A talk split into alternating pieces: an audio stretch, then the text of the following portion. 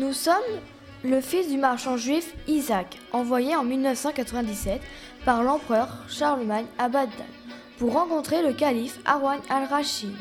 Nous sommes à la recherche d'informations sur les épices, les maisons, les monuments. Nous sommes le jeudi, il est 15h. Nous commençons de préparer les provisions car nous allons partir pour Bagdad. Nous prenons de quoi manger et aussi de quoi s'habiller. Nous allons aussi prendre des chevaux pour aller de Paris jusqu'aux Alpes. Il est actuellement 17h, nous allons chercher des chevaux pour faire notre voyage. Le monsieur nous explique comment s'occuper des chevaux ou aussi s'ils se blessent en cours de route. Le manger et la quantité de nourriture à leur donner. Le monsieur nous a aussi dit d'aller les chercher vers 7 heures. Le monsieur nous a dit que les chevaux seront nourris et préparés. Comme ça, nous serons tranquilles et nous pourrons partir le plus tôt possible. Nous rentrons chez nous pour finir les sacs et le manger le plus tôt possible pour bien dormir car une longue route nous attend.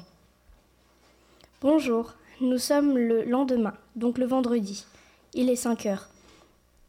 Nous déjeunons, nous préparons, nous prenons nos sacs et nous partons pour aller chercher les chevaux. Nous sommes 30 minutes nous avons 30 minutes de route. Il est 6h15. Nous préférons arriver en avance. Ça y est, nous sommes arrivés. Il est 7 heures. Nous sommes arrivés pile à l'heure. Les chevaux sont préparés et nous avons aussi qu'à mettre les sacs sur le dos des chevaux et partir. Nous partons enfin pour les Alpes. Il est 8 heures. Nous sommes toujours en route. Nous essayons de trouver un endroit pour faire une pause. Ça y est, mon collègue a trouvé de, quoi se reposer. Il a demandé à un gentil monsieur qui nous a gentiment conseillé. Actuellement, nous sommes le jeudi, il est 17h. Nous, nous nous retrouvons deux semaines plus tard. Nous sommes à la moitié du trajet. Nous sommes un peu fatigués, mais ça va, les chevaux sont bien, nous allons manger. Il est 13h. Nous avons très faim. Voilà, nous repartons et nous allons chercher un marché pour refaire des provisions. Ça y est, nous avons trouvé un marché. Nous prenons des fruits afin que, enfin, tout ce qu'il faut.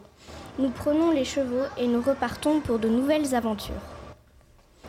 Bonjour, nous sommes deux semaines plus tard. Nous sommes arrivés dans les Alpes. Nous sommes contents d'être dans les Alpes. C'est magnifique. Les paysages sont extraordinaires. Nous partons en bateau. Nous traversons la mer Méditerranée pour arriver à Chypre. Nous faisons une pause sur une petite île et dix minutes plus tard, nous repartons pour Chypre. Nous sommes trois heures plus tard, nous sommes arrivés à Chypre le vendredi. Il est 20 heures. Nous sommes à Chypre actuellement, nous allons manger et trouver de quoi dormir. Bonjour, nous sommes le lendemain, donc samedi. Il est 6 heures. Nous allons chercher des chameaux pour aller à Bagdad. Nous sommes un mois plus tard, nous sommes à Damas. Ça y est, nous sommes à la moitié du trajet. Là, nous, nous allons manger. Nous repartons pour Bagdad. Nous sommes deux mois plus tard, nous sommes arrivés à Bagdad. Ce pays est magnifique. Maintenant, nous allons chercher des informations. La langue arabe, qui est celle du Coran et des fonctionnaires, se diffuse dans tous les, territoires conquis. Certains peuples concernent leur langue comme les, comme les Persais, les Turcs et les Barbares. Les chrétiens et les juifs sont tolérés à la condition de payer un impôt spécial au calife des musulmans. Les marchands se déplacent en caravane et bateaux se rendent jusqu'en Inde et en Afrique noire pour se procurer des produits de luxe. Ils revendent une partie de leurs marchandises aux Byzantins et aux Italiens, qui viennent les acheter dans, les ports méditerranéens. Les principales grandes villes sont Bagdad, Cordoue et Le Caire, et elles s'organisent autour de la grande mosquée et du palais fortifié. Dans la ville, les habitants se regroupent par origine ou par religion. À Bagdad, nous trouvons une grande mosquée. C'est l'endroit où les musulmans font leurs prières. Il y a aussi des églises et synagogues. Il y a des fondouks, ce sont des entrepôts de marchandises, et les souks, ce sont des marchés couverts. Il y a des amants qui sont des endroits de loisirs car nous pouvons nous baigner dans l'eau. Il existe aussi des jardins qui sont également des endroits de loisirs. Il y a des cimetières, ça nous permet de se souvenir de nos ancêtres morts de la guerre ou morts naturellement. Il y a une citadelle, c'est l'endroit où sont les, gouverneurs de la ville. Le calife, il représente d'Allah sur terre. C'est le chef religieux, le chef politique. Il dirige une armée militaire. Il nomme un, vis- un vizir. C'est le premier ministre. Il dirige l'administ- l'administration. Il, se nomme aussi des émirs qui sont des gouverneurs et des, et gadis qui, sortent des juges et ils se nomment dans les provinces. À Bagdad, nous trouvons une grande mosquée. C'est l'endroit où les musulmans font leurs prières avec l'eau de la fontaine, puis se déchaussent avant d'entrer dans la salle de prière. Ils prient vers le mur de la Qibla qui indique la direction de la Mecque. Dans une grande mosquée, on trouve un minaret, une cour, une fontaine aux ablutions, une salle, de prière et un mur de la Qibla. Le muezzin appelle les fidèles à la prière du haut du minaret. Les musulmans se rendent à la, à la mosquée et ils se punifient, se lavent à la fontaine aux ablutions. Ils entrent dans la salle de prière et ils prient. L'imam dirige la prière et commente, le, explique le Coran. Nous avons goûté au markat Fosselia, qui est une spécialité irakienne. Elle se compose de morceaux d'agneau tendre à souhait, baignant dans une sauce parfumée aux haricots blancs et à la tomate.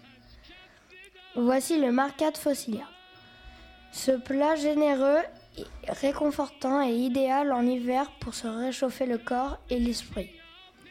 À Bagdad, nous trouvons les cinq piliers de l'islam. Il y a la profession de foi. C'est la formule par laquelle les musulmans disent leur foi. À Bagdad, nous trouvons les cinq piliers de l'islam. Il y a la profession de foi. C'est la formule par laquelle les musulmans disent leur foi. J'atteste qu'il n'y a qu'un seul Dieu, et Mohammed est son prophète. Il y a aussi la prière. Les musulmans doivent prier cinq fois par jour, le visage tourné en direction de la Mecque. Le vendredi, cette prière a lieu à la grande mosquée. Nous avons aussi l'aumône. Les musulmans s'engagent à donner une partie de leurs revenus aux pauvres.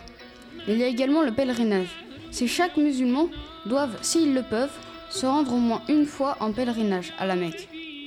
C'est là que se trouve la Kaaba, qui abrite la pierre noire, élevée par Abraham en- selon la, tradition musulmane. Quant aux jeûnes, chaque année pendant le mois de Ramadan, les musulmans en état de jeûner jeûnent du lever au coucher du soleil. La fin de ce mois est marquée par la fête de la rupture du jeûne, l'Aïd el-Fitr. Bagdad s'allume très vite comme une ville cosmopolite, où se rencontrent marchands, voyageurs, intellectuels, militaires, hommes politiques venus d'horizons divers. La vie de la cité est rythmée, comme partout dans l'Empire, par les obligations religieuses, notamment les cinq piliers de l'islam.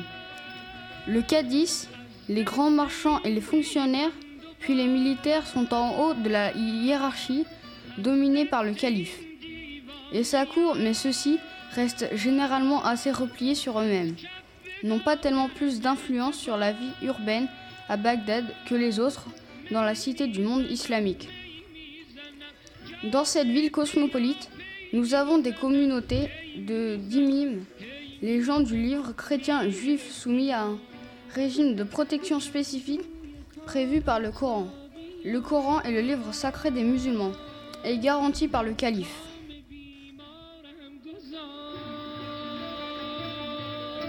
تا جان فزاید کام تو